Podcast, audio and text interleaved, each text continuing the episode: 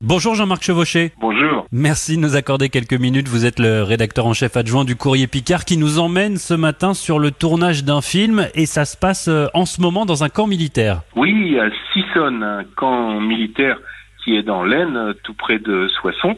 Vous savez, euh, cette euh, BD, euh, La guerre des Lulus, une BD qui a eu beaucoup de succès, dont le quatrième tome est sorti chez Casterman, une BD d'Autière et Hardoc.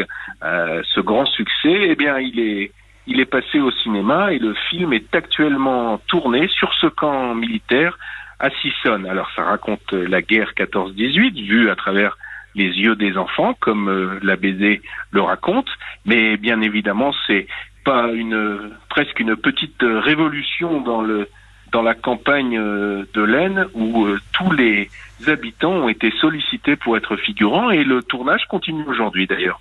250 figurants, c'est c'est pas mal, hein C'est, comme je vous le disais, un nombre très impressionnant euh, pour un secteur rural et tous les gens qui participent au cinéma ont souvent une première expérience grâce à ces cinq jours de tournage et se font plaisir en participant. C'est le producteur Eric Boccheo qui tourne cette adaptation de la guerre des Lulus. Et pour lui, il n'était pas question de la tourner ailleurs que dans les Hauts-de-France, puisque toute cette histoire euh, qui raconte la guerre euh, de 14 se passe bien entendu euh, aux endroits où elle a été, elle a commencé, où, elle- où elle a connu euh, ses déroulements les plus importants. Et pour lui, bah, il fallait absolument tourner dans les Hauts-de-France. C'est pour, c'est pour cela que ce- cet ancien euh, camp militaire euh, à Sissonne était tout à fait adapté. Vous savez qu'on a reconstitué euh, des tranchées euh, d'époque euh, pour euh, pour le film. Eh bien, ces tranchées, elles continueront à être utilisées par les militaires pour s'entraîner. Oui, ce qui est cocasse puisqu'à la base, elles étaient, euh, il était prévu qu'elles soient euh, comblées ces tranchées. Euh, ce n'est pas la première fois que ce camp militaire euh, accueille euh, un tournage d'ailleurs.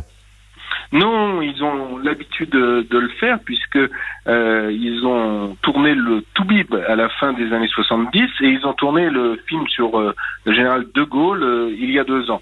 Le camp militaire devient un, un spécialiste des, tournages, mais il faut reconnaître que pour un tournage euh, historique de la guerre 14-18 avec des tranchées et euh, le, paysage qui correspond très exactement à ce qu'il y avait euh, à cette époque et ce qu'on retrouve dans la BD d'Autière et Hardoc, c'était évi- c'était évident.